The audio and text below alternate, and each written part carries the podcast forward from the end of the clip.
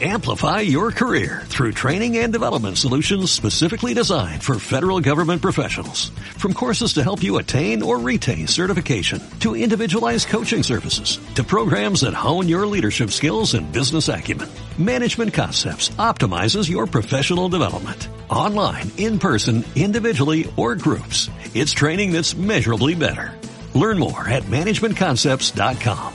That's managementconcepts.com.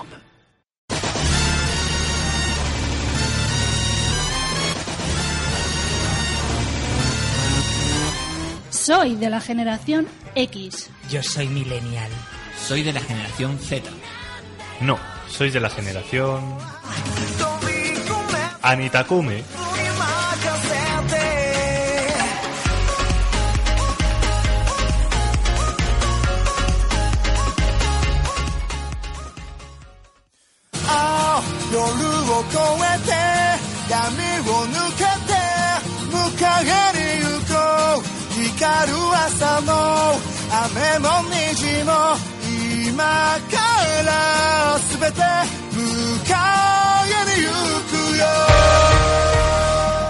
Si eres un amante de la cultura japonesa o simplemente quieres introducirte en ella, recuerda bien esta sección, porque de ese modo conseguirás estar al tanto de las últimas novedades.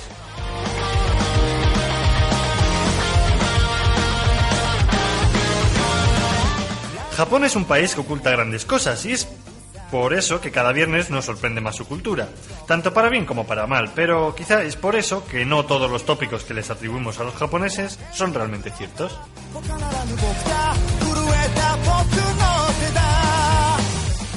¿Sabíais que la mayoría de las calles de Japón no tienen nombre? Esta es quizá una de las curiosidades de Japón más desconcertantes si tienes pensado visitar el país. Y es que aquí el uso de los nombres de las calles no está extendido. Eso sí, delante de algunas puertas podrás encontrar un cartelito que indica el nombre de la familia residente, así como un cartel que te indicará el distrito en el que te encuentras y también el barrio. Y como no, los números de los edificios. Situarte no será imposible.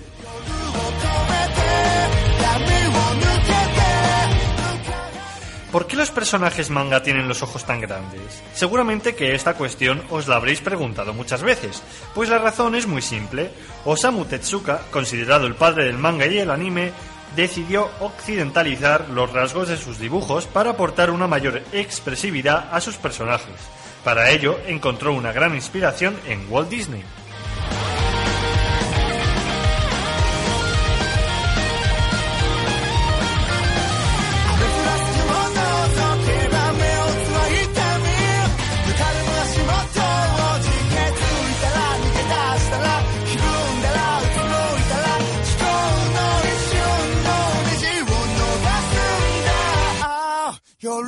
越えて闇を抜けて向かに行こう。水の海も眺め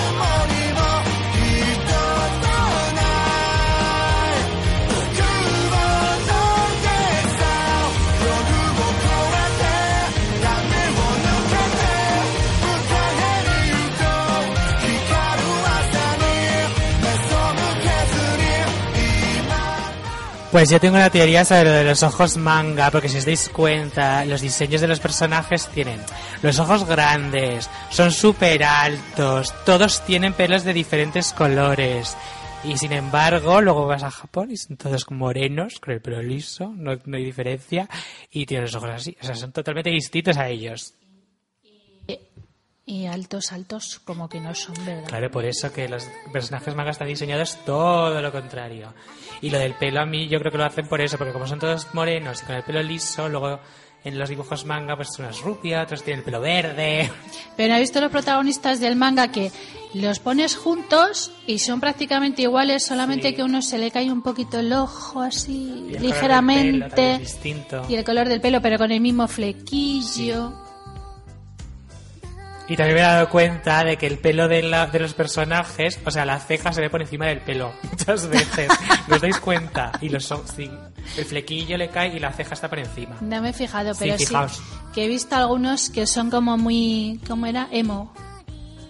Claro, así es- con los flequillos que le tapa todo el ojito. Claro, y además tiene mucho pelo y muchas piernas. Oye, ¿japoneses calvos hay? Alguna habrá, pero es verdad que no, no, es- no es tan común, ¿no? Y No. gordos tampoco suelen ser. No, los chinos y los japoneses gordos. Hay no alguno, porque los luchadores de sumo...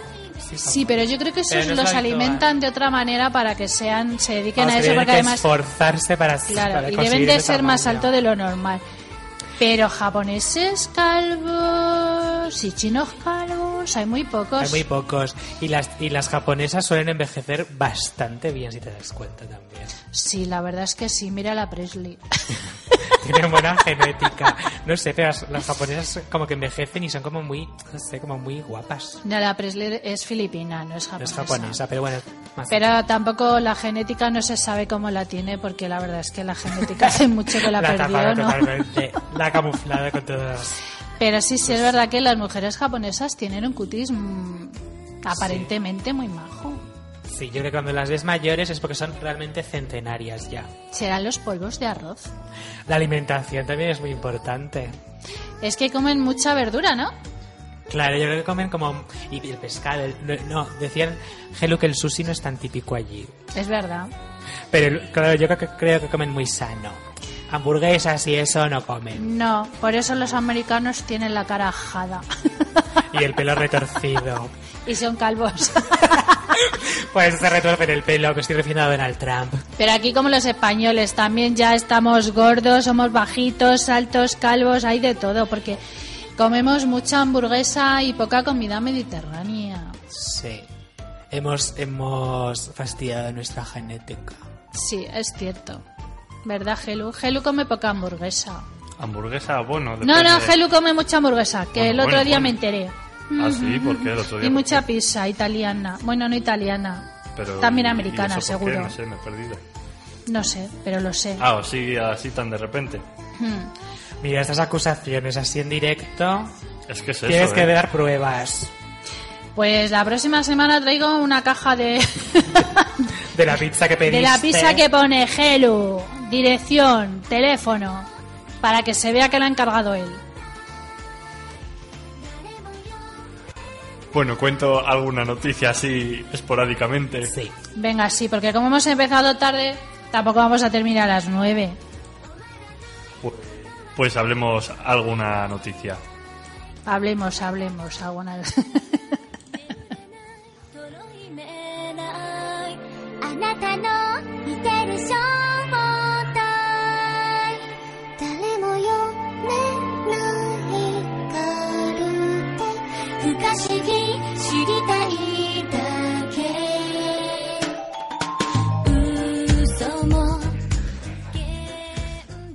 Hilda renueva una segunda temporada. Los productores de esta serie animada han confirmado la segunda temporada durante el panel de la New York Comic Con. La serie está basada en la novela gráfica del mismo nombre, creada por Luke Pearson, que cuenta la historia de Hilda, una niña con alma exploradora que se verá obligada, junto con su madre y su mascota, a mudarse a la ciudad de Trollberg debido a una disputa territorial. La curiosa niña de cabello azul vivirá las nuevas aventuras en un mundo lleno de magia, vasto y desconocido, habitado de duendes y gigantes. Bella Ramsey, conocida por interpretar Lyanna Mormont en Game of Thrones como la voz de Hilda.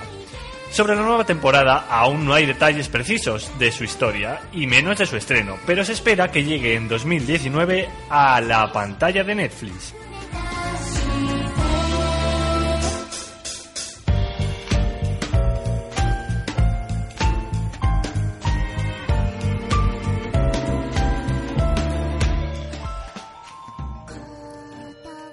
Bungo Stray Dogs, Did Apple, llegará a España gracias a Crunchyroll. Poco a poco el terreno de la animación japonesa se está consolidando en nuestro país y nuestros cines, algo que se ha ido intensificando con el paso de los años y que podríamos decir que en estos momentos estamos viviendo la mejor época. Tanto es así que distribuidoras como Crunchyroll han decidido apostar por ello, en esta ocasión con la cinta de Takuya Igarashi. Hablamos de Bungo Stray Dogs Did Apple. Basada en el popular manga japonés, los espectadores, con sus emocionantes historias y su increíble animación, y aficionados españoles, tendrán varias oportunidades de ver la película en pantalla grande, una acción que demuestra la importancia de plataformas como Crunchyroll, la apuesta que supone para ellos y el desarrollo y evolución por el que está pasando el sector en nuestro país.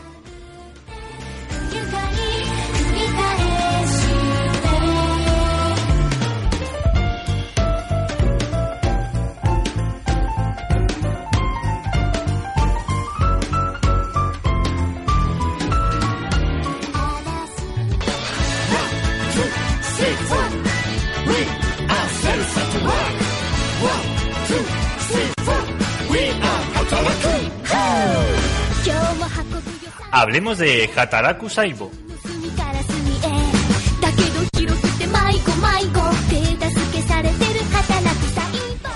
Es cierto que en el anime cada temporada de verano suele ser bastante prometedora, y no solo la de verano, sino durante todo el año. Por eso siempre traen grandes títulos y otros muchos siguen tras otras temporadas.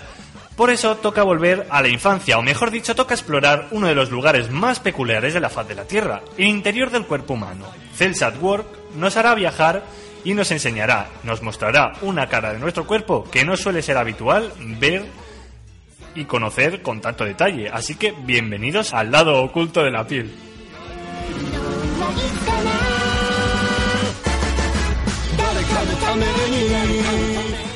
Cells at Work no nace en la pantalla, nace en el papel gracias a Akane Shimizu en 2015, pero ha sido este año gracias a David Production cuando el dibujo ha cobrado vida y podemos contar con un anime más allá en nuestra pantalla de verano, en nuestra parrilla. Un anime que nos enseñará, nos divertirá y nos enamorará con todos y cada uno de sus personajes.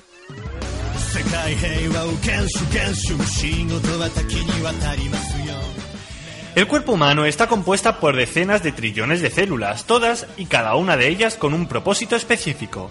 Esta es la historia de AE803, un glóbulo rojo novato que se abre paso en su trabajo de liberar oxígeno y CO2, y White Blood Cell 1146, con quien se encuentra cuando la salva de un ataque de gérmenes.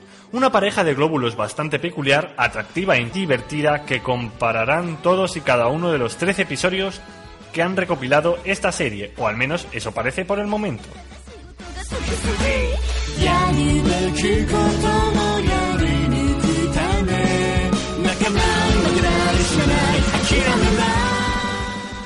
Está claro que si no te llama la biología, no eres partidario de conocer el fundamento de tu cuerpo o temes a las enfermedades y sus efectos, pues esta serie no es para ti. Pero si tienes curiosidad, ganas de aprender y pasar un buen rato, Cells at Work es una obra que no te puedes perder esta temporada. Una obra que se atreve a abrir una nueva puerta que parece que tan solo tenga los libros acceso y no es así. Aprender puede ser divertido e interesante a partes iguales, y si ya lo consiguió la obra francesa Érase una vez el cuerpo humano en los años 80, ¿por qué no iba a hacerlo la de Shimizu en 2018?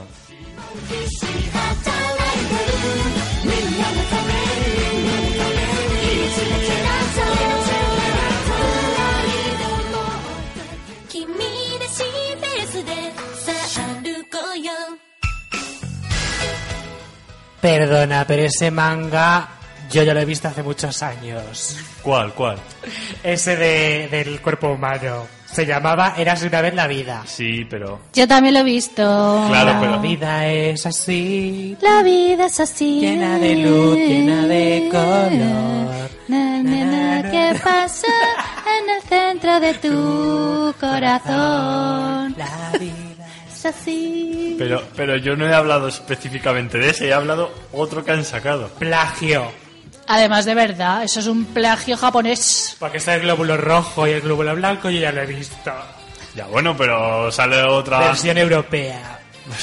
Vamos a ver. No, bueno, sí, era francés. El manga original era aquel que salía el glóbulo rojo ese con las narices así gordas, el glóbulo blanco con la nariz más Pero pequeña. entonces no es un plagio porque estás diciendo que era un manga. Ay, yo no sé si era un manga, pero era un dibujito. Bueno, pero esa copia de la historia era de hecho versión Sí. japonesa. La bacteria que entraba ahí como loca, venga, y el virus, toca, toca. Bueno, pues. Y luego los glóbulos rojos, ¡ah! En contra de la bacteria y el virus, venga. Pero quiero ver la, la versión remasterizada esa que dices. ¿Cómo se llamaba? Cells at work. Encima te lo ponen difícil en el Bueno, a ver, pues Células- buscas células trabajando y ya Claro, está. células en el trabajo o algo así. At work, pues al- trabajando. Pues nada, tú vételo y ya me lo cuentas. Yo ya me lo he visto. Es que eh, ha sido esta temporada de verano, ya están los 13 capítulos Ay, sueltos. qué bien.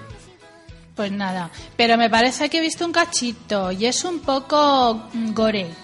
Nah, eso es exa- no, no, que es Di una que sí, exagerada. es un poco Sí, gore. bueno, peor es sale Ataque a ahí, los Titanes. Sale ahí un virus ahí mm, con la cabeza no, descuartizada. es que hay eso. eh, no, pero eso era porque estaban enseñando cómo era el cáncer. Una Ah, célula cancerígena. Ah, pero es que a nosotros nos enseñaban eso en plan infantil. No, perdona, pero yo recuerdo un capítulo de Érase una vez la vida en el que la niña tenía leucemia. Joder. O sea, es que era súper Guau. fuerte. Pero a que no te salía el, el glóbulo blanco ahí todo destrozadito, hecho No, polvo con la no. sangre por la cabeza. Pues no, pues en esta que dice Gelus sí.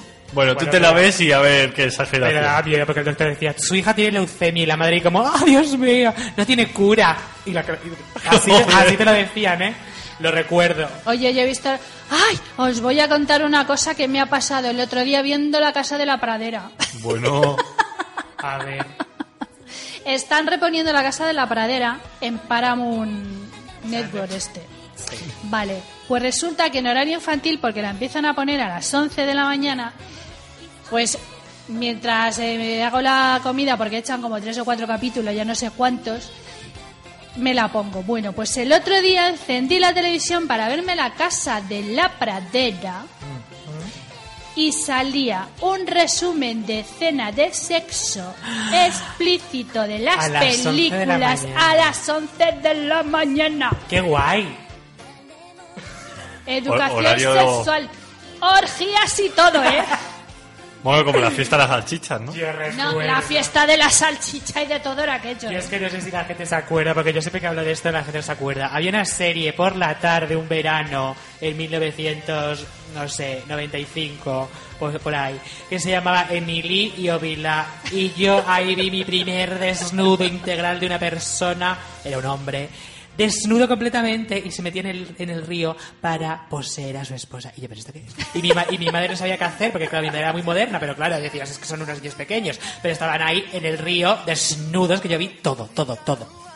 Y diréis, ¿cómo hemos pasado de la vida es así a la fiesta de la salchicha? Pues no sé, porque debe ser ya Porque que... la vida es así, es la realidad y hay que contarse a los. Porque es mejor eh, eh, tener sexo que estar enfermo. Yo, yo creo que se nos está llevando. A ver, es una cosa lleva a la ¿eh? otra, pero bueno, vale. Madre mía, eh, bueno, va, vamos a subir la música un poquito, ¿no? Me dicen.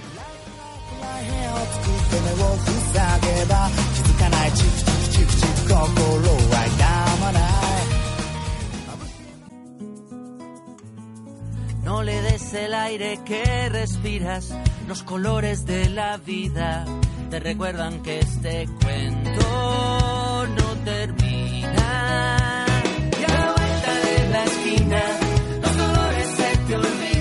a la vuelta de la esquina, Todos los viernes De 6 a 8 de la tarde un programa lleno. de cultura. y curiosidades. ¡Os esperamos!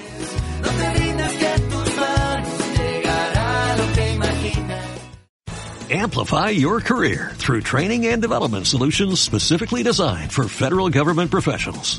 From courses to help you attain or retain certification, to individualized coaching services, to programs that hone your leadership skills and business acumen, Management Concepts optimizes your professional development. Online, in person, individually, or groups, it's training that's measurably better.